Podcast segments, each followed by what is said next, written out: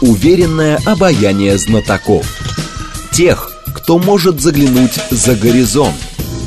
Они знают точные цифры и могут просчитать завтрашний день. Умные парни вновь и вновь выходят в прямой эфир, чтобы многое нам объяснить. Программа предназначена для лиц старше 16 лет. 15.06, столица радиостанция «Говорит Москва». У микрофона Евгения Волгина. Мы с вами продолжаем. И программа «Умные парни». Наш умный парень Николай Межевич, профессор, главный научный сотрудник Института Европы РАН. Николай Маратович, вас приветствую. Здрасте. Добрый день. Наши координаты 7373948, телефон, смски плюс 7925 888 948, телеграмм для ваших сообщений «Говорит Москобот». Смотреть можно в YouTube-канале «Говорит Москва», стрим там э, начался. Давайте же, наверное, начнем с заявления Дмитрия Анатольевича Медведева, которые сегодня прозвучали в ответ на утверждение э, советника офиса Зеленского, Подоляка, который говорит, Запад нам разрешил производить наносить удары по территории Российской Федерации, в том числе по Крымскому полуострову. То есть здесь два момента. Видимо, Украина и Запад признали все-таки Крым российским, если говорят, что это российская территория. А во-вторых, заявление Медведева, что в таком случае будет казус Белли. Но мне всегда казалось, что вот эти заявления американцев, европейцев, мы не приветствуем удары по России, потому что все только внутри Украины должно происходить, в принципе, лицемерными, потому что если бы у них были механизмы, они бы остановили Украину по, значит, нанесению ударов там по Белгороду, по Курску, по запуску беспилотников в Москве и так далее, по Москве.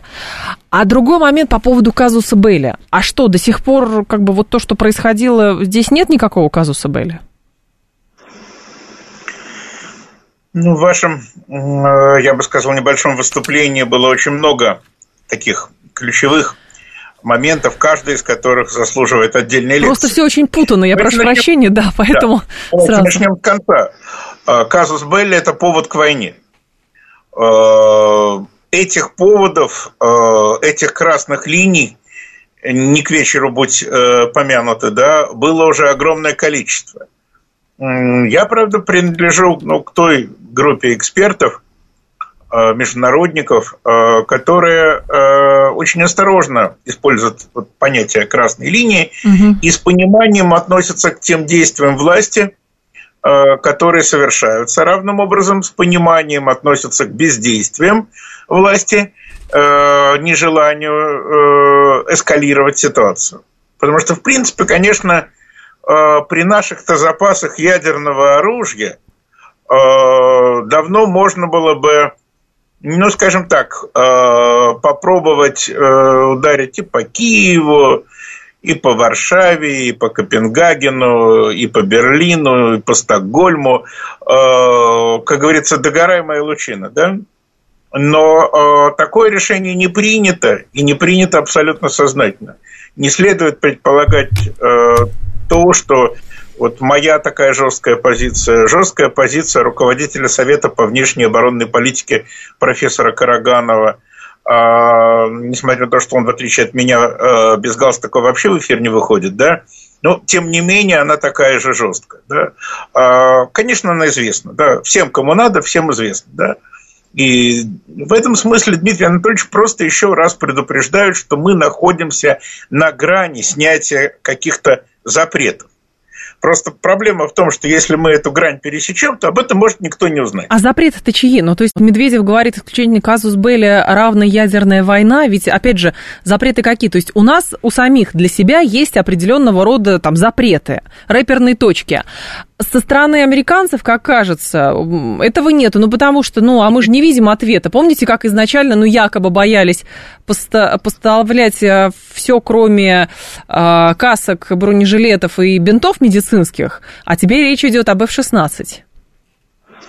А, все верно. Ну, что касается запретов американцев, он один. Пожалуйста, э, давайте будем воевать так, чтобы не трогать нашу территорию. То есть, если вы случайно запустите ракету в Киев, она прилетит в Варшаву, ну, небольшая такая геодезическая ошибка, Киев-Варшава, да, ну, где-то 2000, ну, 1500 километров. Ну, ладно. То есть, очень печально. Бывает. Но фактически, бывает, да, Вашингтон фактически э, исходит из того, что это не есть его главная проблема. И, и Варшава не проблема, и Берлин не проблема. И вообще все, что в этом уничтожите друг друга в Европе, это не наша американская проблема. Поэтому не будет ни русского ядерного оружия, ни немецкой военной промышленности. Нам, американцам, будет проще, мы сосредоточим все силы против Китая, и вот дальше тогда Пекин посмотрит, как оно э, с нами конфликтовать. Угу. Поэтому любая эскалация в Европе э, работает против нас, против Европы, но США она абсолютно безразлична. Ведь обратите внимание, э, в европейской в европейском политическом классе Э, тональность поддержки Украины на самом деле ну, почти не снижается и достигла абсолютно феноменальных параметров. То есть, когда выступает министр иностранных дел Германии и говорит, что интересы избирателей мне не важны, вы можете думать все, что угодно, но я, как министр иностранных дел, считаю приоритетом политики своей помощь Украине. Ну, вот я всегда вспоминаю Риббентропа. Кстати, был э, довольно толковый дипломат э, в его активе очень успешные переговоры и крайне сложные. Да, так вот, я вспоминаю Риббентропа. Если бы он заявил, что интересы Германии и немцев ему безразличны, но он выступает за интересы, ну, например, Италии, помните, Италия фашистская, да, союзник Германии – его бы отвезли в сумасшедший дом прямо из э, радиостудии. Заявление а, Анны-Лены Бербак можно трактовать иначе. Идеологическая подготовка для большой войны в Европе. Дело в том, что э, вот как раз так бы я не стал трактовать. Э, готовность политического класса Европы воевать, она уже есть. То есть тут и готовиться не надо.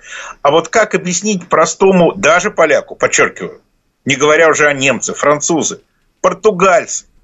Португалец, ну, живет бог знает где. Он и России это плохо знает на карте, да, Украин тем более. И вот когда ему скажут, что надо ехать на войну, которая будет ядерной, ради чего? Ради э, деревни Работина, которая вообще непонятно где находится, на этой галак... в этой галактике или в соседней. Так и сейчас не Он ради, не сейчас же конфликт не ради деревни Работина. Это мы с вами понимаем. А, ему, э, с одной стороны, нашему португальцу, да, угу. будут рассказывать про то, что это конфликт за будущее Европы, но при этом сводки-то все равно приходят вокруг, не, даже не вокруг Киева, и не вокруг, тем более, Москвы, а вокруг вот работе, на каких-то еще вот таких населенных пунктах. И на этом инфо, э, фоне объяснить необходимость э, вступления в войну Португалии будет предельно сложно. Может быть, как и раз Германия. именно и поэтому даже... сейчас и э, вот вопрос переговоров, возможности переговоров а, каких-то. То есть ритуально заявляется, да, нужно, вот формулы мира то одни предлагают, то другие предлагают, то еще кто-то. Вроде бы все согласны, но ни у кого ничего не получается. Просто потому, что речь идет про пресловутое там Работино, Донецкую область и прочее, потому что нет, нет. боевых действий в Киеве или что?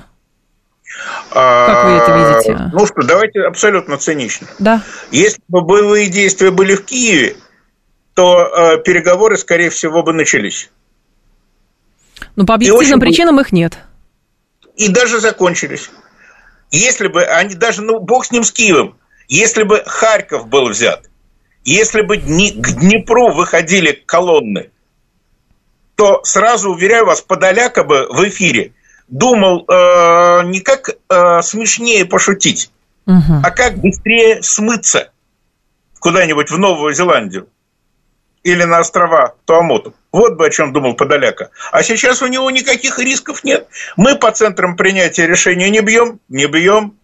А, да, наступление Украины провалилось, но нашего наступления, ну, скажем так, мы тоже не очень видим. Есть некая ситуационная пауза. И в эту ситуационную паузу нисколько переговариваются, так, кстати, было во всех мировых конфликтах, да, последних, ну, так, двух с половиной веков, сколько Грозят. делают э, вбросы вбросы по поводу возможных переговоров. Да, в этом смысле, что говорит Киев? Да, Киев же готов к переговорам, да? Да, но только вы Он должны вернуть говорит. Крым э, там, и, и прочие территории. Да. да. Не, нет, ну, там, Крым, все остальное, а, покаяться, э, репарация, репарация угу. в размере суммы всех репараций на этой планете за последние 4000 лет, ну и смена власти в России, разумеется, демилитаризация, то есть, ну, в переводе на э, четкую такую международно-правовую формулу называется безоговорочная капитуляция. Mm безоговорочная. Не та капитуляция, которая ну, предполагает хоть какой-то м- процесс учета интересов, а безоговорочная капитуляция. Да? Мы вот, кстати, умудрились проиграть русско-японскую войну 1904-1905 года. Но переговоры носили вежливый характер, пили шампанское, да, а, говорили речи на французском. По большому счету, ну, стороны исходили из того, что это не есть э, прорыв инферно, то есть это не конфликт э, цивилизации навсегда. Ну, повоевали, мы выиграли, вы проиграли, будем договариваться на новых условиях. Да? Там же, кстати, вот важный пример для понимания нынешней ситуации. На переговорах в Сан-Франциско по результатам русско-японской войны к нашему графу Витте, Сергею Юрьевичу, главному переговорщику, подошел французский посол и сказал, ну, месье, вы войну проиграли абсолютно гениально. То есть, как вы это сумели? И вот. А Сергей Юльевич, ну, хотя и не был э, русским человеком, так, если честно, но патриотом был российским. И он сказал, ну вот, э, да, проиграли, да. Ну, француз продолжает, так сказать. Вам придется Японии заплатить гигантские репарации. Вид ему отвечает, но мы не платим никогда репарации. Нет у нас такой практики. Ах, месье, сказал француз, мы тоже не платим, но когда боши, немцы, да, э, дошли до Парижа, мы вынуждены были заплатить. Франко-прусская война, да? На что Вита сказал, да не вопрос. Как только японцы дойдут до Санкт-Петербурга, мы тоже заплатим. Так вот, когда да. ну, нынешние японцы, да, то есть понятно кто, дойдут, ну, условно говоря, до Владивостока в обратную сторону, мы тоже заплатим. Но в данном случае, да. у них нет оснований на это надеяться. Почему а, тогда, хорошо, есть а, много мыслителей ваших коллег, которые говорят, да, сейчас невозможно, некая тупиковая ситуация, там пауза какая-то и так далее, но можно прекратить огонь, чтобы прекратили а, гибнуть люди, и в этот момент пытаться найти какие-то формулы для договоренности там, и растянуть это на какой-то период времени. Конечно, критики сразу же говорят, это все все стороны воспользуются, чтобы там передислоцироваться, отдохнуть, нарастить новые силы и с новой силой ударить, и тогда опять тупик.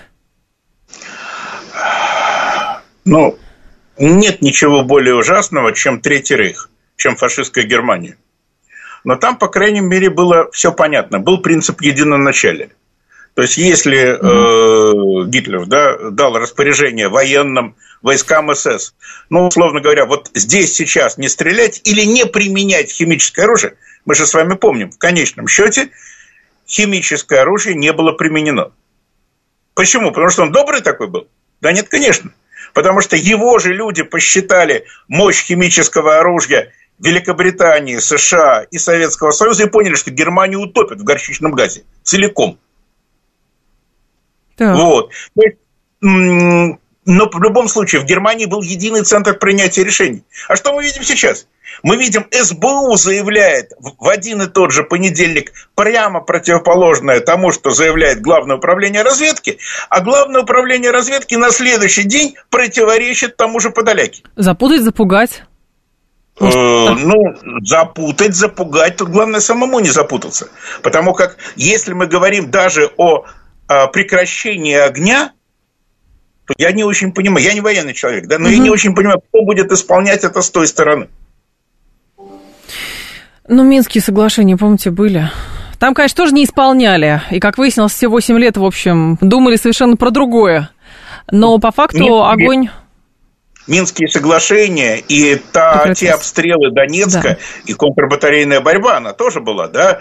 По сравнению с нынешней ситуацией, это как вот, знаете, вот э, туриста укусил комар, но ведь не медведь его съел, правда? Ну, вот я, то есть, сейчас я, я... идет э, стадия медведь съел. Николай Иванович, то есть я правильно понимаю, что все равно ситуация сложная сейчас именно потому, что вот даже, опять же, с Минском и наши слушатели пишут. Помните, тогда же Порошенко сказал, я на Минск пошел просто, чтобы котла не было. И, и все остальные пошли хорошо там под своими там гарантиями, но за пазухой держали какие-то другие мысли и так далее. Я к чему веду? А как бы сделать так, чтобы у Российской Федерации была позиция как бы не реактивная, а по, то есть мы не отвечали на что-то и не ждали, что вот кто-то что-то скажет, кто-то что-то сделает, и тогда мы. А, соответственно, брать инициативу в свои руки. Даже, ну хорошо, не берем военную часть, у нас тут тоже какая-то особая своя тактика, активная оборона и так далее. А дипломатический, у нас есть какой-то инструментарий здесь или нету?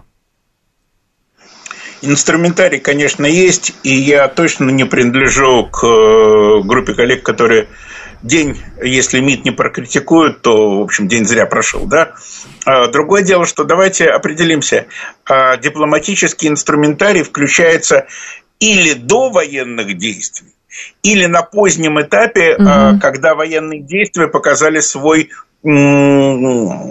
тупик, или третий вариант, когда военные действия, наоборот, не показали тупика и уже виден свет в конце туннеля. Вот давайте вспомним Вторую мировую. Да. 43 год, Тегеран, Тегеран 43. Вообще-то на самом деле, а, когда а, готовились тегеранские переговоры, а, нам было совсем не смешно и не весело. Да. Мы, конечно, праздновали победу под Сталинградом. И до сих пор празднуем. И что? Но сказать, что мы, как так сказать, к Берлину подходили, так ведь нет. Мы не подходили к Берлину, мы вели тяжелейшие бои. И еще прилетало в Ленинград, который уже был, э, прорыв блокады был, но при, в Ленинград прилетало. Угу. Поэтому да, нужно обладать э, абсолютной, стопроцентной государственной мудростью и соответствующими союзниками, чтобы в 43-м выходить на переговоры по разделу Германии. Мы ведь об этом начинали договариваться. Но, во-первых, у нас сейчас таких союзников нет. Китай – это другой союзник, совсем другой. Да? А это первое. А во-вторых, у нас нет все-таки даже за спиной Сталинграда. Давайте честно скажем, пока у нас с вами за спиной Сталинграда нет. У нас нет за спиной Сталинграда. Без битвы за Москву мы обошлись, слава богу. Э, а вот Сталинграда за спиной нет. Другой момент, а, связанный с призывами Польши и стран Балтии, которые требуют от Беларуси выдвор, выдворить чувака Вагнера. То есть э, какой-то новый сюжет разворачивается после а, гибели а, Евгения Пригожина и руководство Вагнера. Польша, Прибалтика потребовали от Белоруссии. Об этом Нью-Йорк Таймс пишет. Требование представил, значит, глава МВД Польши Мариуш Каминский после встречи с коллегами из Литвы, Латвии и Эстонии. Четыре страны, которые входят в НАТО, за исключением Эстонии, имеющие общую границу с Беларусью, заявили, что присутствие вагнеровцев представляет угрозу для их территориальной целостности. Выглядит, честно говоря, странно. Ну, то есть, как будто Лукашенко должен послушать, сказать, хорошо. Хотя его позиция по поводу Вагнера, она, в общем, известна течение долгого времени, и теперь тем более. И теперь еще после смерти Пригожина. Да, его позиция достаточно долго, э, долгую историю имеет. Да. Эта история начинается в 2019 году. Но не будем вспоминать прошлое, да? Угу. Давайте э, посмотрим на позицию наших э, любимых лимитрофов. На прошлой неделе глава военной разведки Эстонской Республики заявил, что он ЧВК «Вагнер» не боится, и что батальон эстонского спецназа разгромит весь Вагнер в легкую. Вот. Ну, как вам сказать, э, те еще 5-7 человек, которые занимаются Эстонией э, в нашей стране, они сказали, ну, понятно, человек уже к пятнице готовится, разминается, тренирует. Но без, сказать, без анекдотов, Николай Марович. Э, хорошо. Да. А, да. А, а вот буквально на следующей неделе, смотрите, что произошло. Три министра, кстати, не министра обороны, и не министра иностранных дел. Угу. Три, э, э, даже, извините, четыре министра иностранных дел, если считать польским, сделали абсолютно внешнеполитическое заявление по оборонным вопросам. Ребята, ну вы-то руководите полицией. МВД, да. Ну, полицейские министерства. Чего вы лезете не на свое поле?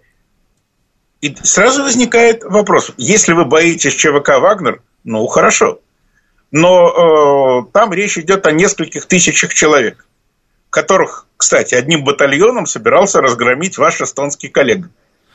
Теперь вы вокруг э, Беларуси сосредоточили несколько десятков тысяч подготовленных военных, и для вас ЧВК «Вагнер» угроза, так вы определитесь. Или вы ЧВК «Вагнер» разгромите батальоном, или вы из-за этого хотите такие получить Третью мировую войну? А может быть, просто они хотят э, дополнительно, знаете, эти словесные интервенции ради того, чтобы другие прочувствовали угрозы, говорят, а давайте мы вам тогда денег выделим, потому что вас ну, нужно обмундировать и прочее. Ну, это же классическая история торговли рисками. Ну, в общем, старо как мир. Абсолютно верно. А когда классическая история торговли рисками сочетается с выборами в Польской Республике, и все это происходит завязано на Варшаву, на эмоциональную славянскую Варшаву с польским гонором, то на самом деле да, понятно, что э, с таким же успехом они могли бы попросить у Лукашенко эвакуировать Минск э, в Читу.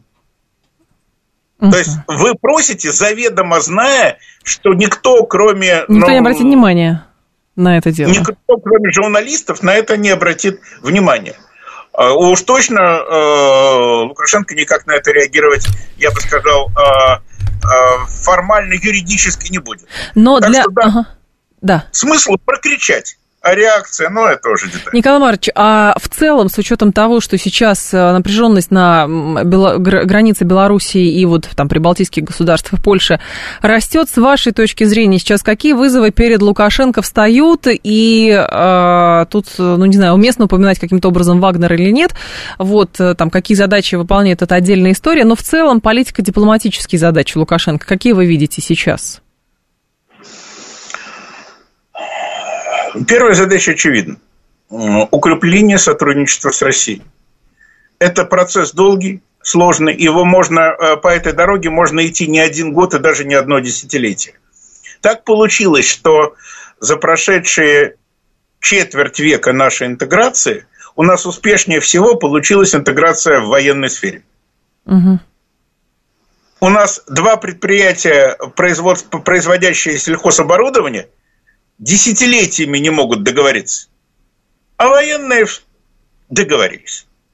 Это безумно раздражает поляков и литовцев. Потому что они-то, как бы им все равно, какие у нас тарифы в роуминге между Минском и Москвой. Им, для них проблема наша военная интеграция. К сожалению, к сожалению, меня ни разу белорусские коллеги не поправили, значит, видимо, я говорю то, что, э, в общем-то, трудно опровергнуть совместный удар с Украины, то есть с юга, с севера, со стороны Литвы и Латвии, и с запада Польши, это гарантированный разгром белорусской армии. Потому что это будет десятикратное преимущество. То есть вы считаете, что у той страны за пазухой есть определенный план по открытию, помните, про второй фронт регулярно говорили, то ли, значит, Молдавия на Приднестровье пойдет, то ли румыны переоденутся в, Молда... в молдаваны тоже пойдут на Приднестровье, то ли Белоруссия? Правильно, но именно поэтому э, в Республике Беларусь появилась тактическое или оперативно-тактическое, точнее, ядерное оружие. И когда речь идет о локальном ядерном конфликте, абсолютно неважно, наступает взвод угу. и превращается в ядерную пыль, или наступает бригада и превращается в ту же ядерную пыль. И в Варшаве, ну, скажем так, вынуждены принять это к сведению. Отсюда те истерики, о которых э, мы сегодня с вами говорим. Николай Межевич с нами, профессор, главный научный сотрудник Института Европы РАН. Николай Маратович, перезвоним вам через пять минут после информационного выпуска. Стрим в Ютубе продолжается, канал «Говорит Москва», пожалуйста, подключайтесь. Уверенное обаяние знатоков. Тех, кто может заглянуть за горизонт. Они знают точные цифры и могут просчитать завтрашний день. «Умные парни». 15.37 в столице. Программа «Умные парни». У микрофона Евгения Волгина. Продолжаем. Николай Межевич с нами, профессор, главный научный сотрудник Института Европы РАН. А, Николай Марович, слышите нас? Да, слышу, все отлично. Все отлично. А, так, кто сказал, что Китай все-таки союзник, говорит Слава? Так мы с вами, по-моему, изначально и отметили, что Китай нельзя называть полноценным а, союзником. Наверное, с Китаем скорее как с Турцией. Как это тактическое партнерство или тактический сосед, какие-то такие есть словоформы? Есть. Но давайте так. Турция э, входит в НАТО. Да. Э, давно, прочно. И по поводу ее НАТО-статуса никаких вопросов нет и дискуссий нет. Турция просилась в ЕС, ну, как говорится, не сложилось, но э, это тоже как бы не есть свидетельство дружественности. Турция поставляет э, оружие на Украину, это есть э, доказанный факт. Турция не признает территориальную целостность э, России, причем в демонстративной форме. Э, Турция ответственна за срыв ну, некого пакета договоренностей, которые называются зерновой сделкой, угу. применительно к Китаю, а, все не так. Да? А, Китай не является союзником в том плане, что мы не можем сегодня спеть а, песню наших дедушек Сталин и Мао «Братья навек». Да. Э, виноват. А, Сталин и Мао слушает нас, русский с китайцем братья навек. Да? А, ну, у нас нет договора, в котором четко было бы написано, что у нас совместный военно-экономический политический блок. Потому что это подразумевает, что если у нас, а, значит, конфликт с Украиной, теоретически Китай может подключиться, да. а если у Китая конфликт с Тайванем в горячей фазе, значит, мы можем как союзники подключиться. Да. Почему прекратилась э, Корейская война, да? Потому что когда американцы э, включили голову, да, и обнаружили, что речь идет о том, что парочку миллионов китайских добровольцев угу. с советским оружием выйдут на помощь Северной Корее, но тогда еще не говорили северная-южная, народно-освободительным э, силам э, Кореи, да, да. Э, то остановить это будет невозможно. Э, был такой там э, генерал, э, он предложил, ну, давайте применим ядерную бомбу, генерал МакАртур, да? Ну, тут уже в Белом доме сказали, слушай, мужик, ну, съезди на пенсию, там, отдохни, там. Понятно. Вот. То есть, сила абсолютно э, несопоставимая, потому что мы э, и Китай находимся в этом регионе и контролируем там все. А более сильная, готов согласиться, на тот момент Америка, ну, никак не может с нами конкурировать на нашей площадке. Вот здесь. Вот мы с ней на Кубе, а они не могут здесь. Э, прошли времена, Китай стал партнером США в экономической сфере. И сегодня объем китайско-американских договоренностей просто ну, скажем так, поражает э, глаз, несмотря на текущие сложности. Да, понятно, все равно Китаю придется конфликтовать э, с Соединенным Штатом, Соединенным Штатам придется конфликтовать с Китаем, но э, это э, не есть императив ближайшего месяца или даже ближайшего года. А конфликт с Украиной уже идет. И в этом конфликте все-таки, ну, Китайская Народная Республика на 90 а, или там на 85, как угодно, да, процентов с нами. Николай Марович, по поводу Турции. Сюжет очень интересный, правда, по поводу этой зерновой инициативы. У нас это сделкой называют.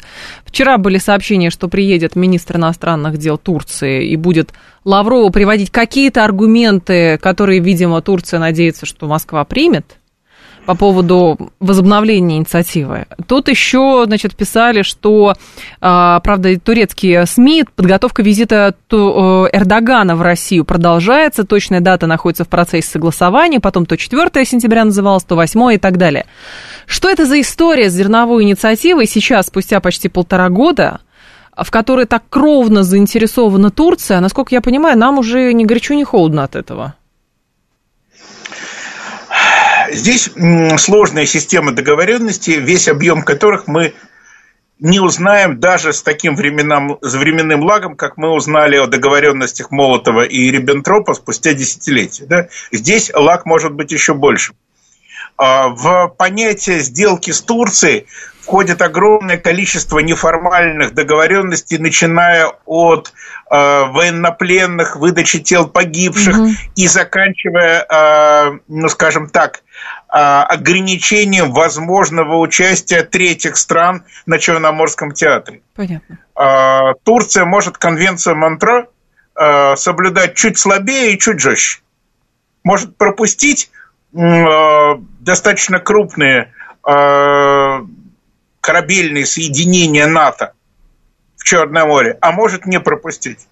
Кстати, да, э, помимо Монтре есть еще экология, да, могут сказать, что, ой, вы знаете, у нас тут, так сказать, э, проблемы, э, пролив закрыт в связи с разливом нефтепродуктов. Угу. Может, могут не сказать, да. То есть нам, конечно, э, турецкая позиция и даже просто турецкий нейтралитет очень важен. Но, в свою очередь, разумеется, и для Турции наша поддержка э, по многим направлениям, начиная от атомной энергетики и заканчивая снабжением Турции зерном, важна. А мы эти аргументы как... не приводим в качестве как бы какой-то дубины или там условно легкого политического шантажа, что если вы что-то, тогда мы. Это как раз-таки, кто-то это даже фарисейством называет, это стиль Турции самой. И складывается впечатление, что мы сложили все яйца в одну турецкую корзину, и поэтому, значит, э, то Эрдоган, то, соответственно, э, министр иностранных дел будут об этом говорить, э, там, Лаврову, Путину и всем остальным, кто должен все это решать, а не приводить какие-то наши контраргументы, что, ребят, мы от вас так зависим. Мы за... Хорошо, они говорят, мы от вас зависим, пожалуйста, помогите. Мы говорим, «Ну, мы в сделку, вот, пожалуйста, Эрдоган, там, выборы, мы понимаем, все очень сложно, а потом что? А потом как будто ничего и не было. Ну, старая формула, э, помощь, да. которая указана, не стоит, оказана, э, не стоит ничего, да? Э, потом второй момент. Я на турецком базаре был очень давно, так, в 79 году, да, на Стамбульском знаменитом Гранд-базаре, да, э, турки умеют торговаться. Конечно. И умеют сопоставлять выгоды и тактические проигрыши одновременно в разных измерениях и, скажем так, могут пойти на уступки, исходя из того, что э, вы э, потом об этой уступке расскажете, и они будут брать, условно говоря, не выгоды с одного клиента с, с приходом множества клиентов. То есть работают на стратегическую перспективу как западные люди, но торгуются как восточные. Угу. А это э, очень сильная черта. Не надо забывать, что вот у нас есть такая вот э, европейская азиатская двойственность. Но она есть еще только у одной страны, у Турции. У Турции? Да. Конечно. Но подождите, Потому... мы-то как раз-таки себя, я прошу прощения, мы-то себя сейчас в этой всей истории пытаемся позиционировать как надежные партнеры, мы не нарушаем договоренности, хотя с этой зерновой сделкой, а, в общем, унижали все, кто только мог. А, соответственно, не выполняя ни одного требования, которое Россия. И мы говорим, ну мы хотим там помочь Африке, доказать, что европейцы ненадежные партнеры, поэтому мы, соответственно, в сделке остаемся. Потом крайность а, очередная, и мы говорим, все, ну все, хватит уже. Дело в том, что э, хорошо э, обсуждать э, документ, который э, опубликован э, в печати, да. э, который не содержит секретных протоколов, секретных статей, неформальных приложений, и просто лично два министра где-то выпили по чашечке кофе, да, и, и еще да, э, мы с вами оперируем э, абсолютно э, непонятным и неограниченным облаком сведений и слухов, да, да? Вот когда, э, ну, мой скромный опыт, когда мы готовили договор с Эстонией о границе, там была определена принадлежность каждого гнилого пня. То есть угу. этот пень наш, а этот пень ваш. Этот опять пень наш, этот опять ваш. И э, техническая часть договора, в отличие от политической, она в принципе исключает возможность двойного толкования, потому что все привязано по географическим координатам. Да. координатам да? Вот. Предусмотрены даже механизмы, что если ручей будет через год течь иначе, значит, будет такая-то корректировка. Но нету текстовой версии, которая была бы доступна нам по вот этому комплексу договоренности с Турцией. Где помимо зерна, на мой взгляд, хотя я э, не специалист, не терколог, да, помимо зерна есть еще ну, десятки других компонентов сделки о которых мы, может быть, даже не догадываемся. Но э, понятно, что э, чем меньше сказано, тем больше возможностей для маневров э, тем, кто, да. соответственно, там и манипуляций словесных каких-то. Но да. это же проблема в том числе и для внутреннего понимания, что это такое. Помните пресловутую историю с запрещенными азовцами? Когда да не было ничего, Те говорят, да мы же будем, действительно. Они не появятся в зоне боевых, а потом, а потом это объясняется, что Эрдогану все-таки нужно было что-то, и мы в очередной раз выходим с пониманием, и поэтому забыли, перевернули страницу. Но если на внешнем треке это дает возможность э, каких-то дальнейших как бы, э, условий по переговорам, то нельзя же забывать о том, как это внутри все воспринимается. Если воспринимается, конечно. Ну, все воспринимается, все все знают, все все видят, угу. но страна у нас, опять же, повторюсь, э, с восточным колоритом, я бы сказал, с юго-восточным, византийским, то есть угу. в нынешнем варианте это турецким. Поэтому власть вовсе не обязана изображать э, то, что она все знает по каждому текущему моменту. Ну да. Э, власть, власти честнее в ряде случаев промолчать. Да, отсюда и знаменитая э, поговорка про ваших предшественников «Тасс уполномочен промолчать». Не заявить, а промолчать. Но, уверяю вас, внутренние риски есть. Но смотрите, э, на внешнем треке тоже вопрос отработан. Э, отрабатывается уже. Э, ведь что нам сказали сразу турецкие партнеры? Что президент России прилетит в Стамбул. Да. Или в Анкару. Ну, сейчас мы знаем, что президент Турции, вероятнее всего, прилетит в Сочи. А в дипломатии это крайне важно. Вот, Символы значит? опять. Символы значит, Саш... да? Сошлюсь на личный опыт, да, а, когда у нас с эстонцами были государственные переговоры, ну, в э, начале 90-х, а, была стандартная практика. Одни переговоры на вашей стороне, и вы оплачиваете вторые на нашей стороне. Мы там оплачиваем там еду, так сказать, и так далее. А, и никак иначе.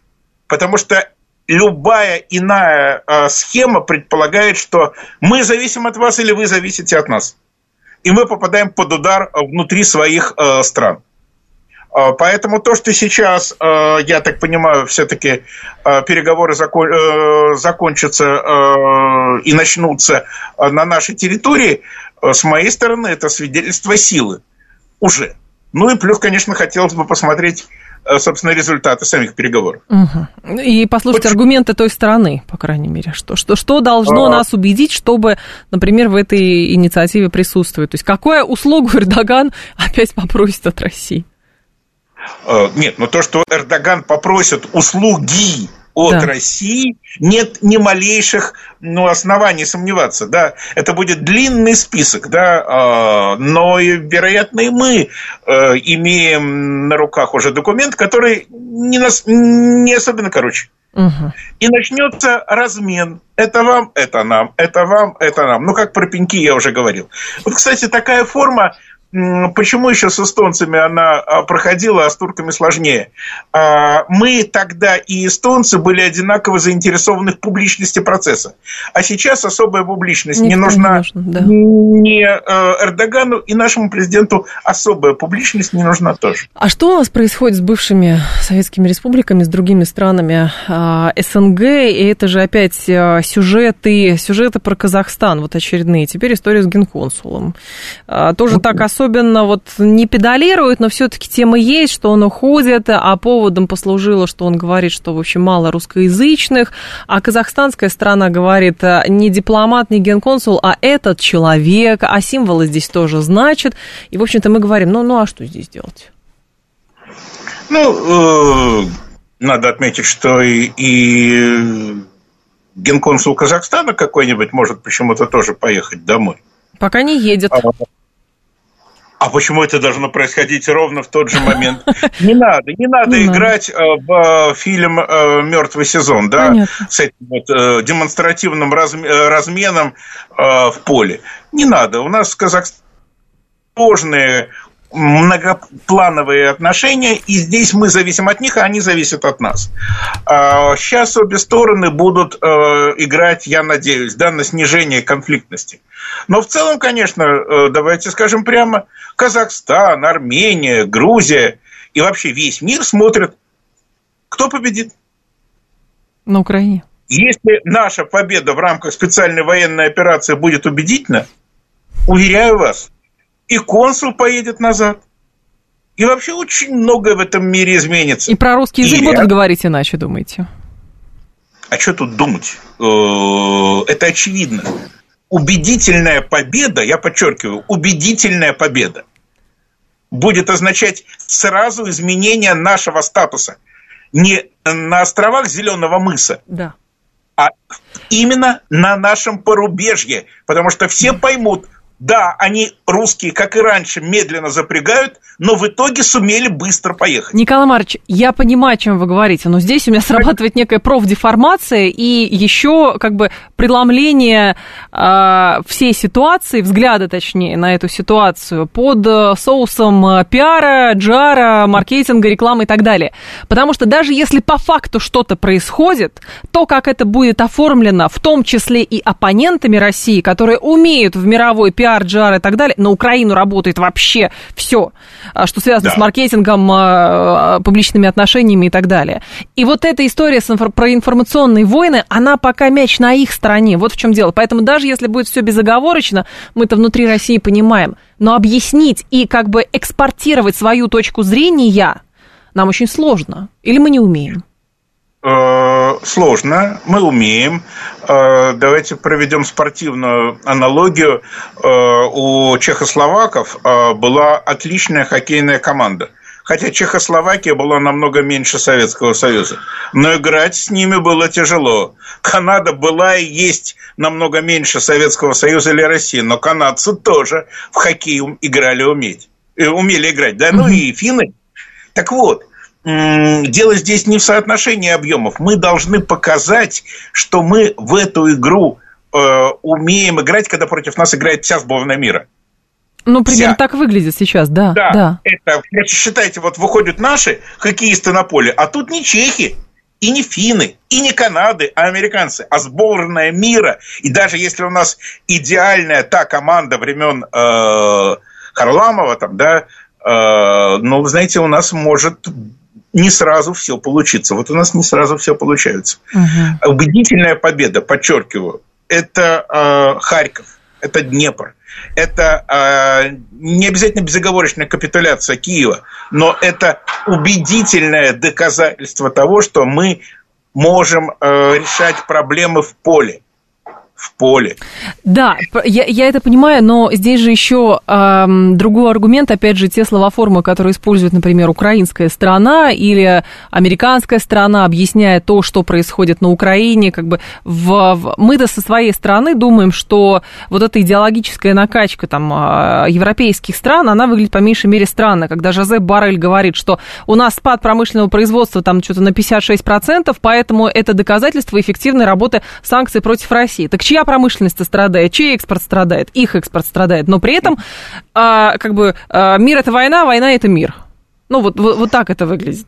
Э, это выглядит именно так. Книжка была написана для того, чтобы э, осудить э, коммунистический режим э, и Сталина. А сегодня эта книжка к нам абсолютно неприменима. Э, я имею в виду 1984 год Орла, да, а применима к Западу.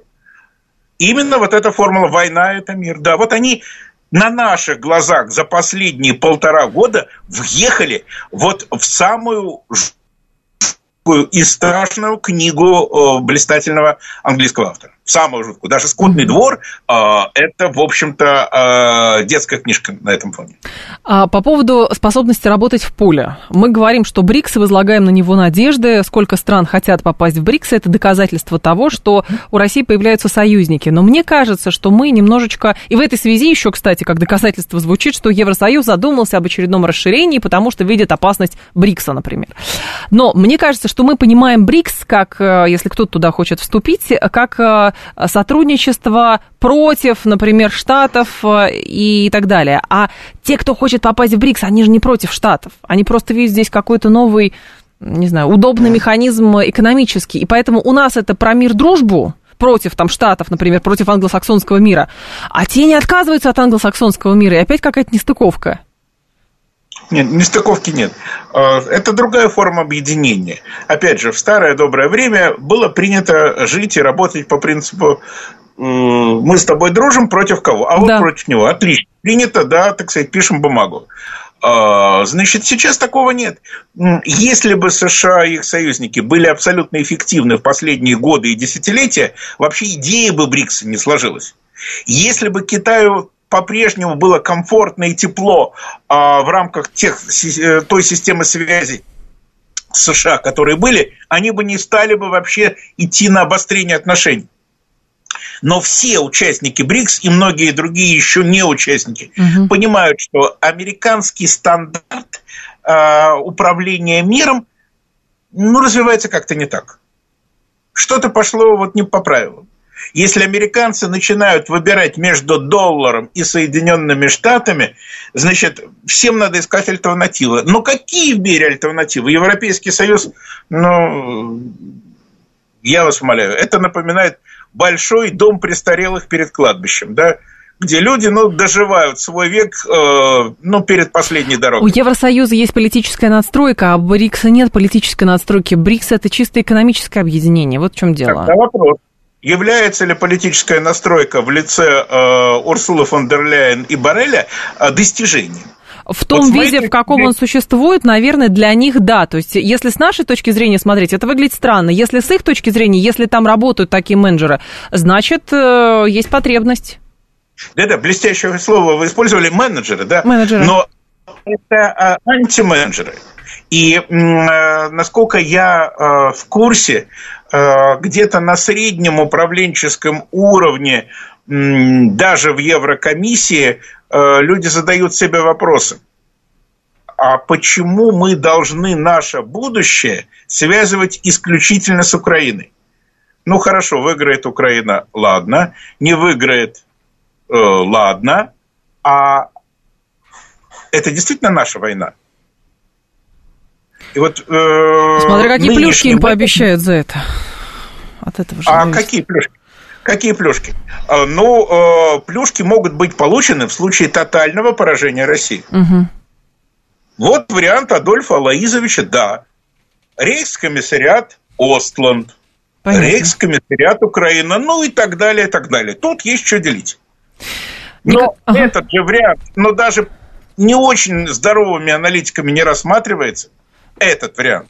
Рассматривается mm-hmm. вариант все-таки более скромный. И там тогда встают вопросы. Спасибо большое, Николай Маратович. У нас уже информационный выпуск. Николай Межевич был с нами, профессор, главный научный сотрудник Института Европран. Николай Маратович, ждем снова. Спасибо. Да, я Д- буду рад. Далее у нас э, новости, потом Юрий Буткин. До завтра с вами прощаюсь. Всем хорошего вечера.